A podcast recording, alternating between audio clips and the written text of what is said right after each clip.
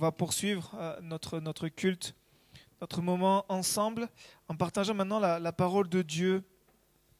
On veut le faire euh, dans, la continuité de, la fois passée, puisque euh, le thème que nous, nous abordons aujourd'hui est les silences de Dieu.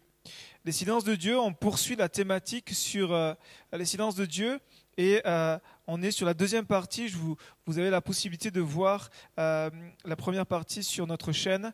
Et quelques rappels pour, euh, pour qu'on puisse continuer ensemble à la, méditation, la réflexion, euh, l'encouragement pour nous des silences de Dieu qui sont en fait pour, pour Dieu un moyen de parler à notre cœur de parler à nos vies.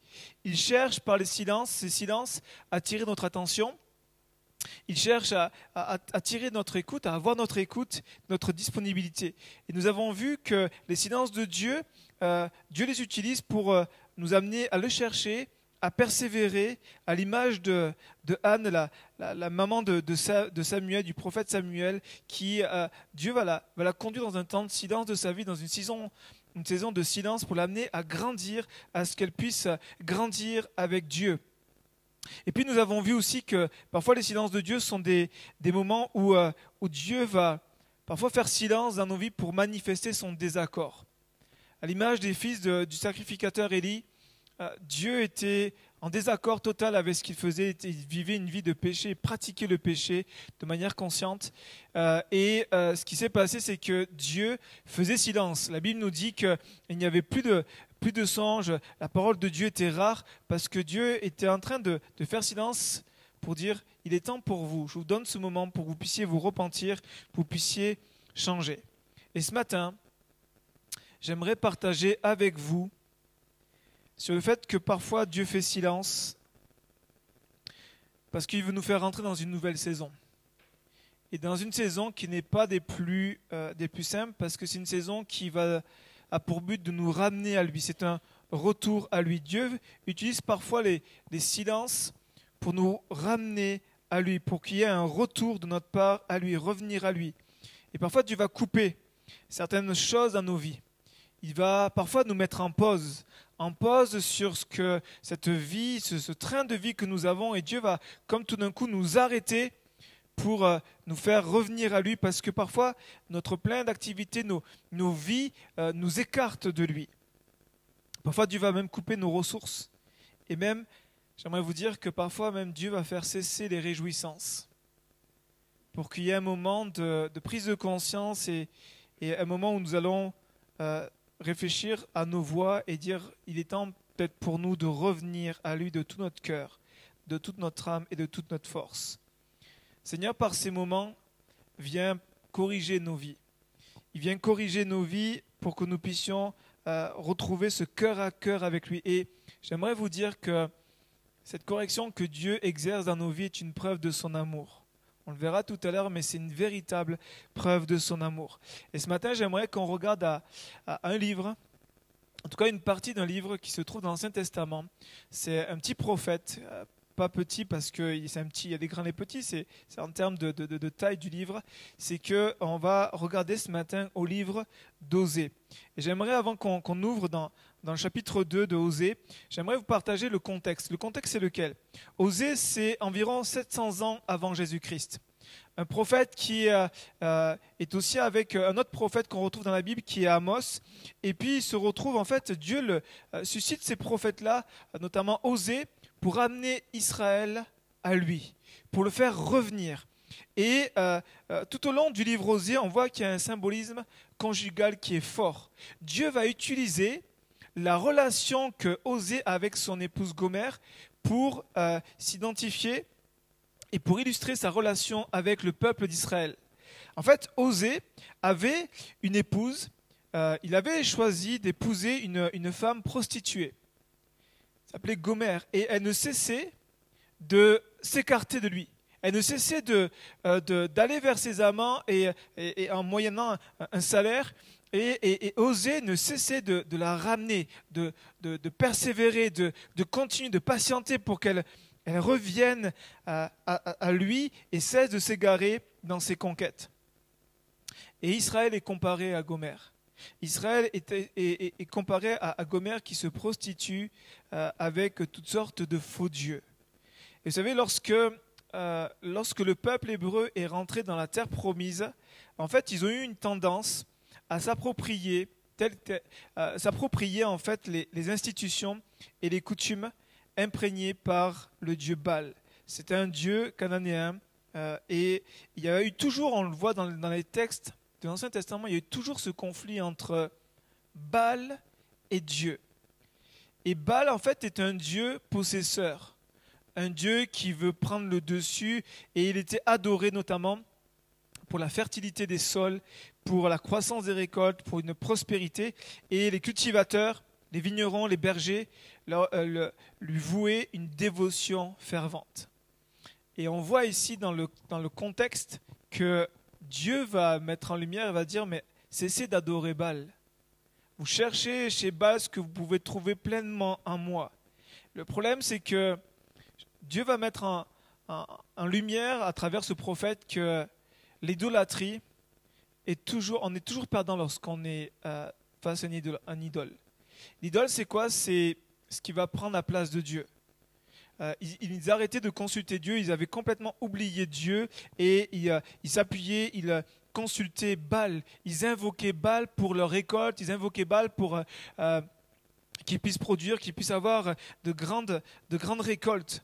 Et j'aimerais vous dire que même les bénédictions de Dieu peuvent devenir des idoles. Je me souviens d'un ami qui a été tellement béni. Il a eu un moment de, euh, de, désert, un temps de silence, une saison de silence de Dieu. Et puis lorsque Dieu a ouvert les vannes, il a été, il a été tellement béni. Mais ce qui est douloureux et triste dans cette situation, c'est que ces bénédictions sont devenues des idoles, ce qui fait qu'il a oublié Dieu et s'est enfermé avec ses idoles, avec tout ce que Dieu lui avait donné. Toutes les choses qui ont été une bénédiction sur le plan euh, matériel, sur le travail, sur toutes les choses que Dieu a données. Vous savez, la différence entre l'idole et Dieu, c'est qu'en fait, une idole, en fait, elle, euh, elle se fait porter. Elle se fait porter. L'idole nous écrase, l'idole nous, euh, nous appauvrit, l'idole nous épuise, l'idole nous rend esclaves. Alors que Dieu, lui, nous porte. Dieu est celui qui nous relève. Dieu est celui qui nous renouvelle. Dieu est celui qui nous libère et qui vient nous enrichir par sa divine présence. Et c'est dans ce contexte-là, en fait, que Osée, Dieu va faire lever cet homme-là et il va euh, parler au peuple, dire, vous êtes en train de vous égarer avec, avec Baal. Vous êtes en train de vous égarer avec euh, l'idolâtrie. Et le peuple était dans une, dans une certaine complaisance dans le matérialisme. Il se complaisait dans tous les biens matériels. Ils étaient en quête de toujours avoir plus, à, consommer plus. Et j'aimerais vous dire que c'est pas si loin que nous, en fait. Même si c'est 700 ans avant Jésus-Christ. Donc il y a plus, on va dire, environ 3000 ans qui nous séparent. Mais euh, rien de nouveau sous le soleil. On vit toujours dans une société de plus en plus où on va euh, consommer et puis toujours vivre pour, euh, pour toujours avoir plus du bien matériel. Et, parfois, on est dans ce contexte-là où on est tellement matérialiste qu'on en oublie Dieu. On cherche euh, les plaisirs de la vie plus que Dieu. Et, ce, peuple, à cette époque-là, était enfermé dans leurs plaisirs. Ils, vivaient un bon train de vie et ils recherchaient le bien-être à tout prix, même si c'était au prix de, leur communion avec Dieu, même si c'était au prix des sacrifices qu'ils pouvaient apporter à Dieu. Et ce matin, j'aimerais qu'on regarde ensemble dans Osée chapitre 2, on va lire seulement ce matin euh, deux versets et on va euh, les décortiquer, on va les partager ensemble. C'est pourquoi, je suis la version Semeur, Osée chapitre 2, verset 16, c'est pourquoi je vais la reconquérir, la mener au désert et parler à son cœur. C'est là que je lui donnerai ses vignobles d'antan et la vallée d'accord deviendra une porte d'espérance. Là, elle répondra. Dans d'autres versions, il écrit elle chantera, elle se réjouira tout comme au temps de sa jeunesse, au temps de sa sortie d'Égypte. C'est pourquoi je vais la conquérir, la reconquérir, l'amener au désert et parler à son cœur. C'est l'objet de notre méditation euh, ce matin. Et je, on va donc euh, prendre euh, point par point dans le texte, dans l'ordre du texte. C'est pourquoi je veux la reconquérir. Voici le but, voici le pourquoi du silence de Dieu.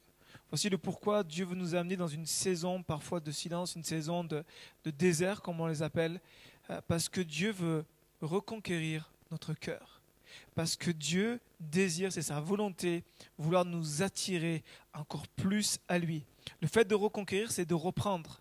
Reprendre ce, qui, est perdu, de retrouver cette, euh, cette passion, de retrouver ce zèle, de retrouver cette relation d'amour. Dans la version Louis II, dit C'est pourquoi je veux l'attirer. C'est-à-dire qu'il y a ici une détermination de Dieu. Il y a une détermination de Dieu de nous conduire, de nous attirer à lui par des moments de désert. De nous attirer à sa présence, c'est une invitation à, revenir à lui. Et j'aimerais même aller plus loin dans, l'explication, c'est quand on reprend dans le, contexte, c'est quand on revient vraiment au sens du, du mot qui est utilisé ici. En hébreu, ici, c'est traduit par euh, la séduction. Alors, ce n'est pas le mot séduction dans le sens négatif du terme. C'est euh, un époux qui va séduire son épouse. Et là, il n'y a rien de mal à ça, dans le sens que quand c'est selon la parole de Dieu. Et, là, ici, comme je vous disais tout à l'heure, il y a un symbolisme fort euh, dans, la relation conjugale entre Dieu et, son épouse qui est le peuple d'Israël. Et Dieu a ce désir ici de vouloir séduire, gagner le cœur de son épouse qui s'égare. Et pour ça, il va la conduire, il va l'amener au désert pour qu'elle retrouve son premier amour, sa passion. C'est ce que Dieu veut faire avec nos vies. Alors, mes amis, mon ami, si tu rentres dans un temps de désert, si tu es dans une saison de désert, ne perds pas courage. Dieu est en train de reconquérir ton cœur. Dieu est en train de reconquérir ton cœur. Il va l'amener, il va nous conduire au désert. Et ça, c'est quelque chose qui est tellement fondamental pour nous à, saisir, c'est que même si c'est difficile à entendre, mais le désert est le plan de Dieu. Le désert est la volonté de Dieu. Ici, la Bible nous dit que c'est Dieu qui parle. Il va parler au prophète, il va dire voici ce que tu vas dire littéralement, il est en train de lui parler bouche à oreille. Il lui dit C'est pourquoi je vais la conquérir et je vais la mener au désert. C'est Dieu qui décide de nous conduire au désert. Quand nous avons placé nos vies entre les mains de Dieu, ce n'est plus nous qui sommes maîtres de nos vies. C'est Dieu qui dirige notre vie, nos situations, notre, nos contextes. Et Dieu veut parfois nous conduire dans un temps de désert parce que c'est sa volonté, parce qu'il a un plan, il a une direction. Il va nous, nous diriger dans ces moments de, de désert. C'est l'école de Dieu. Le désert est l'école de Dieu. Et j'aimerais vous dire, à vous qui êtes engagés dans la foi, c'est que nous sommes tous candidats. Nous sommes tous candidats. Et qu'on le veuille, qu'on ne le veuille pas, ben, j'aimerais vous dire que vous n'avez pas besoin de vous inscrire dans cette école-là. Vous y êtes déjà. vous êtes déjà inscrit. Et Dieu, dans toute sa sagesse, dans toute son intelligence, et dans toute sa connaissance et dans toute sa souveraineté, en fait, nous conduit parfois dans cette école. On n'aime pas cette école-là parce qu'elle est douloureuse, parce que parfois elle fait mal, parce que c'est à travers parfois de, larmes, parfois des, moments d'angoisse, des moments de, peur, des moments de, de troubles intérieurs. Mais c'est une école de Dieu. C'est une école où, euh, on va le voir, on apprend tellement de choses. Et euh, j'aimerais vous dire que c'est une preuve de son amour. Vraiment l'école du désert est une preuve d'amour de Dieu. Parce que c'est souvent dans cette école-là que Dieu va reconquérir notre cœur, qu'on va revenir à lui. C'est une preuve d'amour parce qu'en fait, il veut nous gagner. Dieu nous conduit dans une saison de désert, dans une saison de silence, pas pour nous perdre, mais pour nous gagner. Le peuple ici est en train de se perdre, perdre dans les biens matériels, perdre avec toutes sortes d'idolâtries. Ils avaient complètement oublié Dieu. Dieu n'était plus la première place. Ils ne vivaient plus pour Dieu. Ils vivaient pour eux et Dieu était leur serviteur. Et même, Dieu n'était même pas serviteur. Parfois, Dieu était dans le placard. Dieu était aux oubliés dans les souvenirs d'avant. Et, Dieu désire euh, nous faire passer dans cette école-là, nous amène dans le désert pour que nous puissions revenir à lui, pour nous gagner notre cœur. Il a, il désire qu'on puisse devenir ce qu'il a prévu qu'on soit. Parce que le péché vient complètement déformer l'image de Dieu en nous, vient pleinement euh, nous dérouter, nous, sortir de notre destinée, de ce que Dieu a, a planifié pour notre vie. Et l'école du désert, c'est un moment où on va se retrouver avec nous-mêmes aussi, et avec Dieu. Ce moment où nous allons pouvoir nous tenir devant Dieu. Et c'est une preuve d'amour, vous savez. Parfois, on a une mauvaise conception de l'amour, en tout cas de l'amour de Dieu. Quand nous prenons la, Bible dans son ensemble, que ce soit Ancien et Nouveau Testament, bien sûr, nous, nous, nous, nous lisons l'Ancien Testament avec la lumière du Nouveau Testament.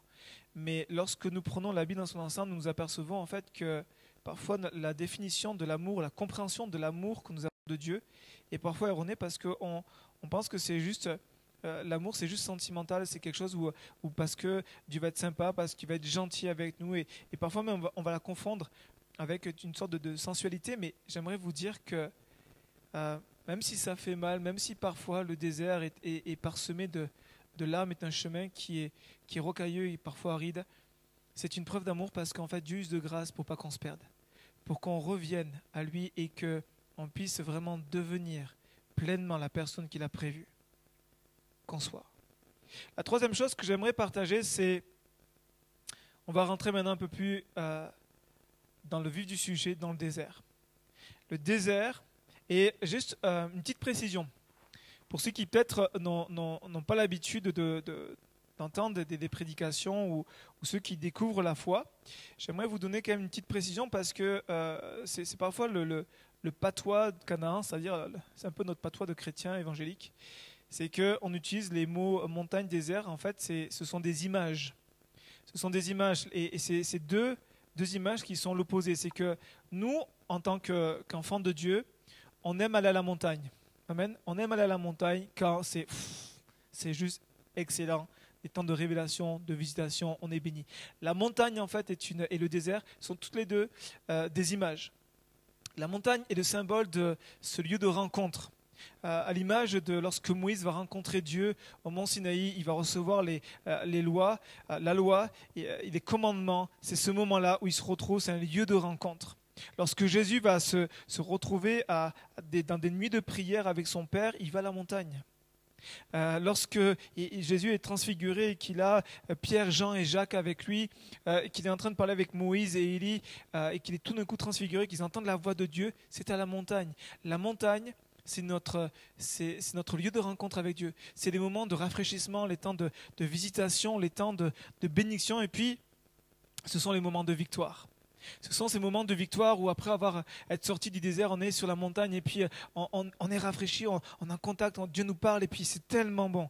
Mais j'aimerais vous dire que parfois ces, ces montagnes peuvent s'avérer dangereuses. Pourquoi? Parce que lorsque nous sommes dans cette victoire, c'est souvent là qu'on qu'on baisse la garde. C'est lorsqu'on on, commence à sortir la tête de l'eau et qu'on est victorieux, qu'on est béni, qu'on est béni, qu'on est, que Dieu nous fait du bien, que on baisse la garde et que l'ennemi parfois vient voler ce que, ce que Dieu nous a donné. Que l'ennemi vient parfois nous, nous atteindre et que nous sommes encore le plus vulnérables. Parce que quand on est dans le désert, quand on est dans la vallée, quand on est dans le combat, on lutte, on prie, on cherche Dieu, on va batailler. Et puis on a tous cette tendance. Quand c'est la victoire, on crie un Alléluia, relâchement. Et c'est là que l'ennemi est, je vous dis plusieurs fois, j'ai pu constater dans ma propre vie, puis dans la vie de, plusieurs, et on est plusieurs à, pasteurs à l'avoir constaté. Et le désert, l'autre image, c'est le moment où Dieu fait silence. Lorsque nous, nous utilisons cette image-là, nous parlons de euh, comment ça va? Eh là, là, je vis un moment de désert. On comprend qu'il vient un moment où c'est dur, un moment où Dieu ne parle pas, un moment où c'est compliqué, un moment où on est perdu, un moment où on ne sait pas. Et parce que le désert est, euh, caractérisé par euh, un endroit qui est sec, qui est aride, donc où, où la soif vient et où, où, ça devient compliqué de marcher parce que les forces nous manquent.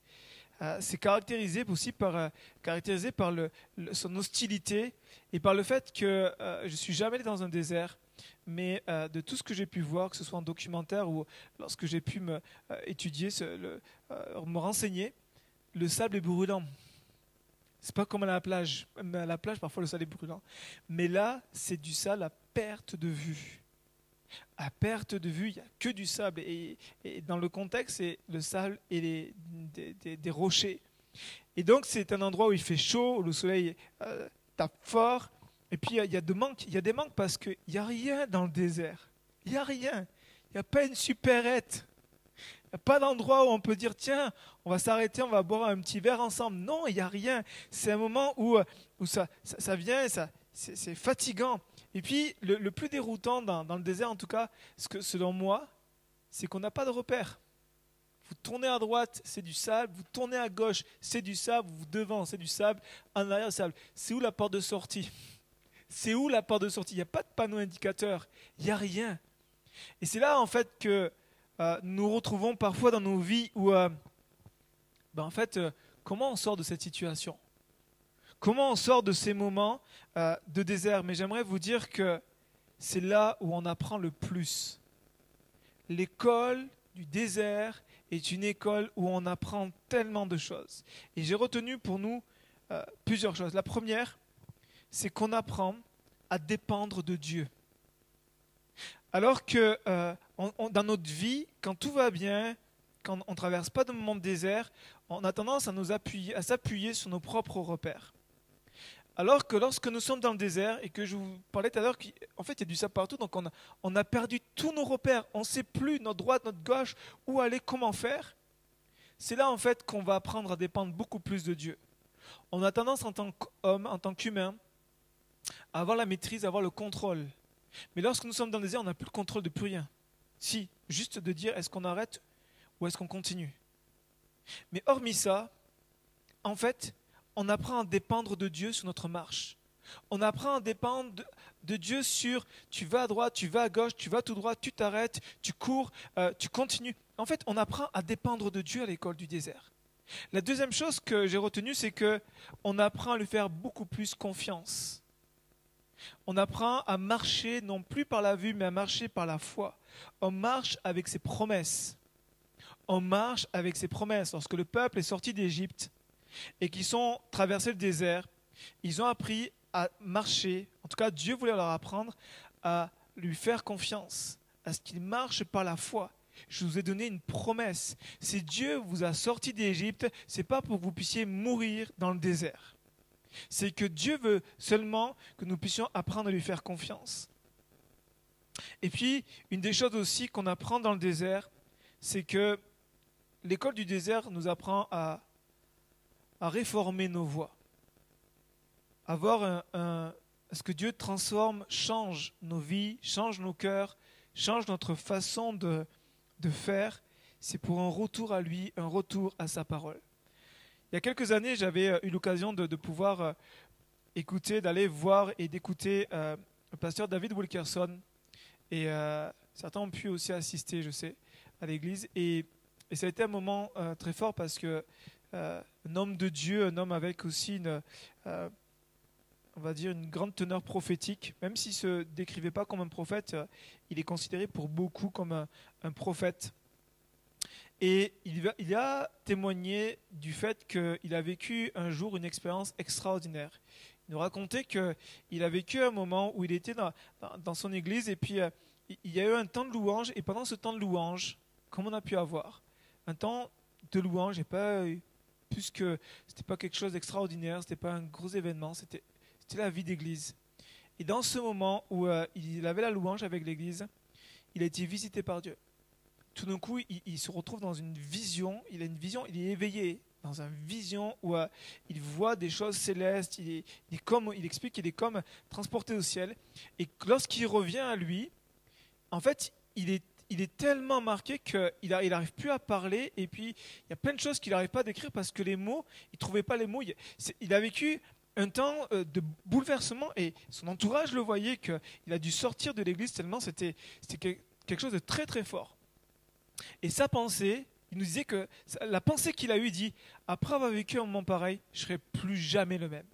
Je serai plus jamais le même. Ma révélation, la, la, façon de prêcher, ma, ma façon de, de conduire l'Église sera plus jamais la même. C'est vraiment la pensée qui est ressortie lorsque il a vécu ce temps de, de visitation avec Dieu. Et puis, il y a eu un lendemain, un surlendemain. Et les jours qui ont suivi, ont été les jours, il explique, les jours les plus durs de sa vie. Il s'est retrouvé dans un désert. Il s'est retrouvé dans un moment où lorsqu'il la Bible, il tirait rien, il n'y avait, rien, il était sec. Il expliquait même qu'il allait chercher des ouvrages chrétiens, qu'il allait chercher des livres ici pour se ressourcer, pour être renouvelé. Rien. Il n'y a rien qui venait, il n'y a rien qui prenait. Il, était sec, il vivait un temps de désert.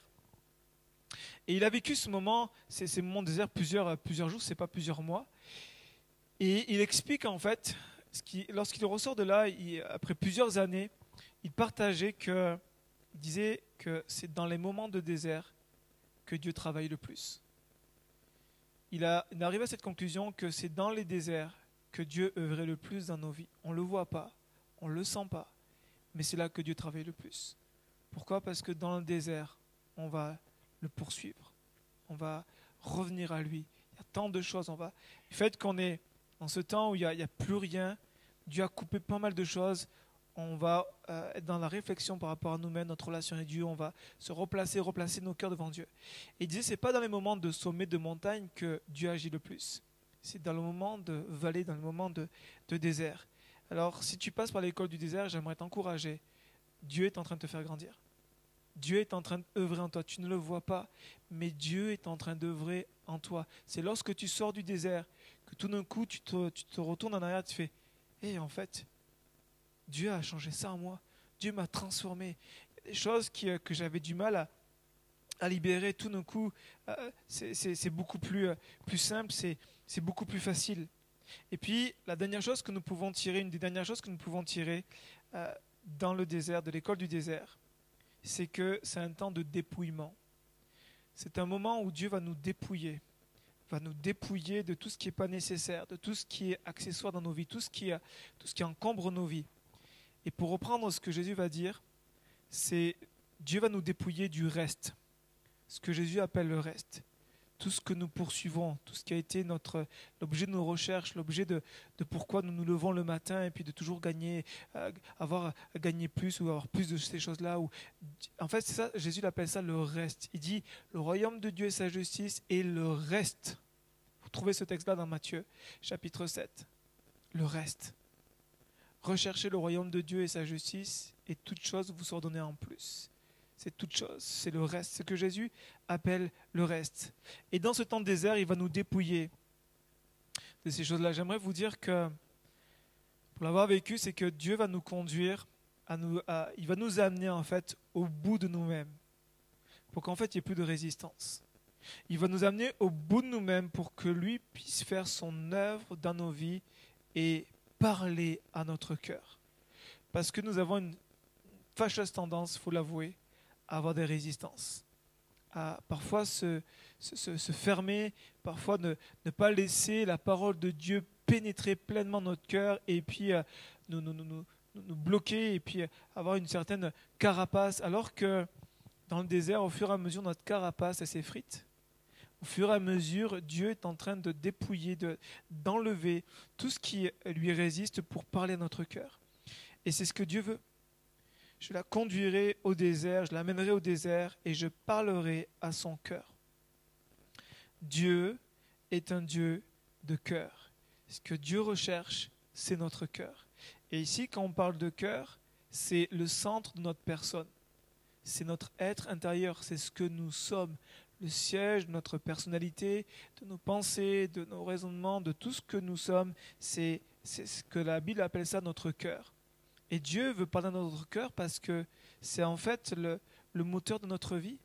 C'est ce qui est l'essence, c'est ce qui est le, plus essentiel. C'est ce que Dieu veut travailler au plus profond de nos cœurs. Le cœur, c'est ce qu'il y a de plus profond pour Dieu. Dieu n'est pas un Dieu d'apparence. Dieu n'est pas un Dieu de, de, de, comment dire de, tout ce qui va être de, euh, routine ou d'habitude ou de, de, choses pour euh, pour faire voir, mais Dieu est un Dieu qui cherche le cœur, ce qui est au plus profond. Dieu est vraiment profond. Et il va aller en profondeur dans nos vies. Et je termine en vous en continuant le verset euh, avec le verset 17. Et il va dire, une fois qu'il a trouvé notre cœur et qu'il va parler à notre cœur, il va dire, et c'est là. Et c'est là en fait que ça va être une grande bénédiction pour nous parce qu'il va dire, et c'est là que je donnerai, que je lui donnerai ces vignobles d'antan. Et la vallée d'accord deviendra une porte d'espérance. Et là, elle répondra, tout comme au temps de ta jeunesse, au temps de sa sortie d'Égypte. Ici, Dieu dit, c'est là que je lui donnerai les vignobles d'antan. Alors que quand on reprend le contexte, Gomer, euh, la femme d'Osée, était en train de, chercher, le salaire qu'elle cherchait, amants, c'était les vignes. Elle voulait avoir des vignes, elle voulait avoir des possessions, elle voulait, verset 14, euh, elle voulait avoir des figuiers, elle voulait avoir des, possessions qui sont des symboles de, toutes nos attentes, tout un salaire. En fait, Dieu t'en dit, mais je vais, je vais te donner tout ce que tu recherchais chez l'idole, mais je vais te le donner, mais moi je vais te donner de manière beaucoup plus sainte toutes nos sources sont en lui. Et lorsque Dieu nous dit, voici, je vais vous donner, je lui redonnerai, je lui donnerai les vignobles d'antan, c'est que c'est, euh, je vais te donner ce que l'objet de tes recherches, toutes tes, préoccupations, je vais te donner. Et la, vigne est aussi symbole de la vie, que Dieu va, nous donner la vie, mais pas la vie comme euh, euh, une vie, la vie abondante. Jésus va dire, je suis venu donner la vie et la vie en abondance. Et ici, c'est la vie Zoé, la plénitude de la vie, la vitalité que seul Dieu peut communiquer. Et puis, il va dire, je vais euh, transformer la vallée, la vallée d'accord deviendra une porte d'espérance. Alors, là, on se dit, c'est bien, mais je ne comprends pas. Parce qu'il faut quand même un petit peu regarder à ce qu'est la vallée d'accord. Quand on reprend la vallée d'accord, en fait, c'est cette vallée elle a été appelée comme ça parce que c'est la vallée du malheur. Et on retrouve la vallée d'accord dans Josué, au chapitre 7, on ne va pas le lire, mais vous pourrez regarder chapitre 7, verset 22. C'est lorsque il commence à conquérir donc la terre promise avec, avec Josué à la tête du peuple, qui est le successeur de Moïse. Il y a un moment où euh, Dieu va donner des directives, va donner des, euh, va donner des commandements. Il va y avoir un homme dans le peuple, Akan, qui va désobéir. Dieu a dit, vous ne prendrez rien. Et lui, il va euh, voir, il va convoiter et il va euh, prendre euh, des choses que Dieu avait dit, vous ne prendrez rien. Et suite à ça, ça a amené un grand malheur sur le peuple. Il y a eu des conséquences sur tout le, peuple d'Israël, sur tout le corps d'Israël. Et, et puis même, c'est qu'il y a un moment où ils sont là à la guerre et puis ils n'ont pas compris, ils sont dans la défaite. En fait, il y a eu ce moment où Dieu a, a mis en lumière, a révélé le péché d'Akan et la conséquence, c'est que le peuple, la Bible nous dit qu'ils ont pris Akan et toute sa famille, ils l'ont amené à la vallée d'Accord et ils l'ont lapidé. La vallée d'Accord, à ce moment-là, est la vallée de la condamnation. Et le lieu de la condamnation, le lieu où euh, tu as désobéi, tu as, tu convoité, et voici tu es coupable, voici le jugement de Dieu. Et cette vallée d'accord ensuite est appelée, donc, euh, elle a été la vallée d'accord, la vallée du malheur, l'endroit du malheur. Et Dieu dit au peuple, ici, il dit, cette vallée-là va devenir pour vous une porte d'espérance. C'est-à-dire que là où il y avait le lieu, là où c'était le lieu du jugement, le lieu de la condamnation, Dieu, par sa grâce, va la transformer en porte d'espérance. C'est-à-dire que alors que nous sommes fautifs, alors que nous sommes euh, que, que, par nos actes nous sommes condamnables aux yeux de Dieu devant sa loi, devant sa parole, Dieu nous ouvre une porte d'espérance qui est Jésus. Jésus est la porte. Cette porte d'espérance qui transforme nos pleurs en rire, qui change de mal en bien. Il est celui qui vient redonner de l'espérance, il est celui qui vient relever, il est celui qui vient encourager, il est celui qui vient donner une deuxième, troisième, quatrième chance. Toutes les chances dont tu as besoin se trouvent en Jésus par sa grâce. La vallée d'accord, la vallée du malheur est transformée en porte d'espérance. Et je termine avec, c'est là elle répondra tout comme au temps de sa jeunesse, au temps de sa sortie d'Égypte. Et dans la version seconde, ou la version d'Arbi, il est dit, et là, elle se réjouira, elle chantera. En fait, c'est ce moment où Dieu veut nous amener euh, dans le désert pour parler à notre cœur, pour que nous puissions sortir de cette saison avec des chants de louange. Peut-être pour ceux qui écrivent avec des nouveaux chants, des chants nouveaux tant de réjouissance. Et ceux qui sont moins dans le côté euh, artistique, dire ben moi je suis. Mais avoir, revenir avec au cœur de la louange, revenir avec cette, une, plus grande adoration. Et le texte nous précise qu'elle chantera tout comme au temps de sa jeunesse, au temps de sa sortie d'Égypte. C'est ce moment où, rappelez-vous, ce moment où lorsque vous êtes converti, ce moment où vous, êtes, vous avez eu la révélation de, de, Christ Sauveur et Christ Seigneur, ce moment où Dieu est venu changer votre vie, toute la joie, l'émerveillement que vous avez eu, qui après, au fur et à mesure des années, a été peut-être volé avec des, des, des temps de désert ou des temps d'incompréhension. J'aimerais vous dire que Dieu veut vous ramener dans cette dynamique-là, différemment. Mais il dit, voici, elle chantera tout comme au temps de sa jeunesse et au temps de sa sortie d'Égypte. Dieu veut nous conduire à revenir à son, au premier amour, à ce zèle, à cette passion pour lui, qui est juste excellente pour nous. C'est, Dieu le veut parce que c'est ce qu'il désire pour, pour nous. Mais quand on regarde pour nous, c'est tout bénéfice, c'est une grande bénédiction. Parce que lorsque moi je me souviens de ces moments de, premier amour, c'était tellement extraordinaire. Le temps ne comptait plus. Euh, tout, était centré sur lui. Il n'y avait que lui. Et il n'y avait rien qui pouvait submerger Dieu. Il n'y a rien qui pouvait couper ma relation avec lui. Et Dieu veut nous ramener, à travers ces temps de désert, revenir à ce premier amour, revenir à ce zèle et à cette passion. Amen. Là, j'aimerais juste terminer par, euh, en priant pour, pour nous, pour que Dieu nous aide à garder cette perspective. Si vous traversez un désert, si vous êtes dans cette saison, prenez courage, parce que la sortie du désert va juste être une grande bénédiction pour vous. Et continuez. Quand vous serez sur la montagne, persévérez, ne le relâchez pas parce qu'il y a encore d'autres montagnes, il y a encore d'autres moments que Dieu veut vous amener, nous amener à vivre. Amen. Je vous invite à, à fermer les yeux et puis on va prier ensemble. Seigneur, merci pour ta parole. Ta parole qui est la vérité, ta parole qui nous enseigne que même si ça fait mal et que c'est parfois perturbant, tes silences sont une grande bénédiction pour nous. C'est un effet de ta grâce, Seigneur, parce que même dans le silence, tu parles. Et à travers ta parole, tu nous montres que tu veux nous parfois nous conduire dans une saison de silence, une saison où nous sommes dans le désert, pour parler à notre cœur. C'est dans ton plan, c'est dans ta volonté. Parfois, nous, nous avons tellement euh, tendance à vouloir euh, quitter ce désert, à vouloir partir, mais Seigneur, apprends-nous à te faire confiance. Apprends-nous à dépendre plus de toi et à te dire, Seigneur, nous savons que ta volonté est bonne, agréable et parfaite, selon toi. Et nous voulons apprendre vraiment, Seigneur, à te laisser conduire et diriger nos vies. Je te prie particulièrement pour que tous ceux qui euh, vont écouter, qui écoutent ce message, qui vont écouter ce message et qui passent par un, moment de désert, tu puisses euh, les encourager, leur montrer, Seigneur, que c'est une réelle preuve d'amour que tu déploies envers eux, afin de les gagner tout à nouveau, de gagner leur cœur, de gagner leur passion, de les ramener au premier amour. Et pour tous ceux aussi qui, a, qui sont sur la montagne et qui vivent des temps tellement extraordinaires, avec toi, Seigneur, donne-nous de pouvoir ne pas perdre cet enseignement de vue que lorsque nous, nous rentrerons dans cette école, lorsque nous repasserons dans cette école, Seigneur, tu, tu, tu puisses nous, rappeler que Seigneur, tu veux là aussi parler à notre cœur. Que tu veux nous amener, Seigneur, dans un dépouillement. Des choses qui sont peut-être futiles et qui, qui nous encombrent, qui prennent tellement de place dans notre vie, mais qui ne sont pas nécessaires, qui ne sont pas utiles pour ton royaume. Seigneur, je prie pour que vraiment tu nous aides, que vraiment ton esprit puisse nous, rappeler ces choses-là, puisse nous conduire dans ces choses-là.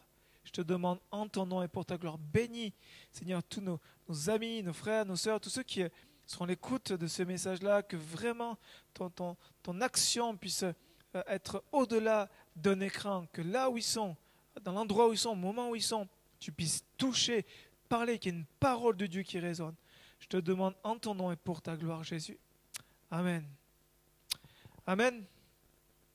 Voilà les amis, euh, on, termine notre, notre culte, notre moment ensemble. Euh, c'est la fin de, ce moment de partage. Juste vous rappeler que euh, nous avons donc tous les dimanches à partir de 10h30 jusqu'à 11h30 notre culte YouTube en direct. Et puis pour l'Église euh, Pleine Vie Andrézieux, nous, avons, nous vous donnons rendez-vous dès 9h45 avec Zoom pour un temps de, de louange et de prière spontanée, un moment d'interaction. Euh, les annonces, euh, il n'y aura pas un temps d'annonce puisque toutes les annonces sont sur euh, la chaîne. Vous, avez, vous verrez, il y, a, une vidéo spéciale pour les annonces. Donc merci d'y aller, de prendre connaissance de, la vie de l'Église. Voilà, remercier, terminer en remerciant toute l'équipe, Harry, Priska, qui sont déplacés pour faire la louange. Merci à Younel, merci à Patricia, merci à Haïté, merci aussi à Hendrik qui s'est tenu dans l'intercession pour nous aujourd'hui. Et voilà, que le Seigneur vous bénisse richement. Je vous souhaite une bonne journée à chacun et à chacune. Soyez bénis.